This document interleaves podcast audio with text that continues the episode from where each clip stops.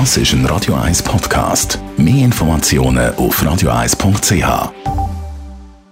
Die grünen Minuten auf Radio 1 werden präsentiert von Energie 360 Grad. Nachhaltige Energie und Mobilitätslösungen für die Welt vom Morgen. Energie360.ch ja,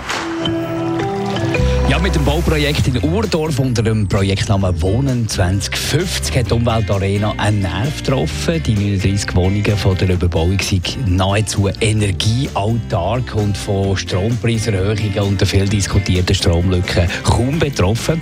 Der Andreas Kriesi von der Umweltarena nimmt darum noch einmal zu dem ganzen Sachverhalt Stellung jetzt in dieser Kolumne. Andreas Kriesi, ähm, was hat es mit diesen Stromlücken auf sich?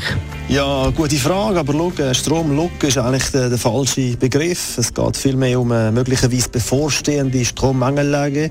Das bedeutet, dass insbesondere stromintensive Verbraucher zu bestimmten Zeiten mit einer Kontingentierung rechnen müssen. Also ist die ganze Hysterie um die Stromlücke eigentlich unnötig? Hm, das ist noch schwierig zu sagen. Definitiv wissen tun wir das erst nach dem Winter.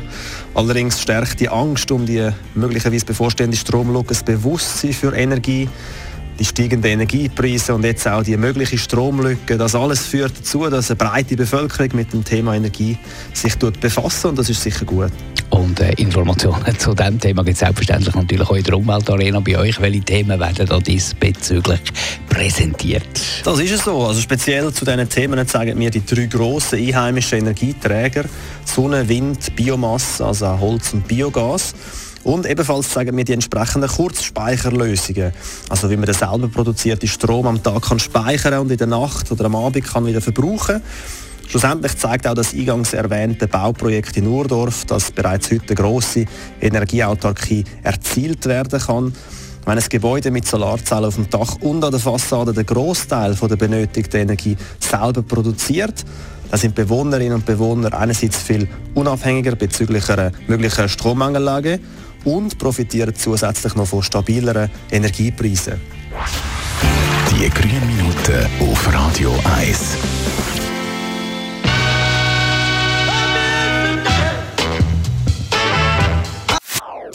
Das ist ein Radio 1 Podcast. Mehr Informationen auf radio1.ch.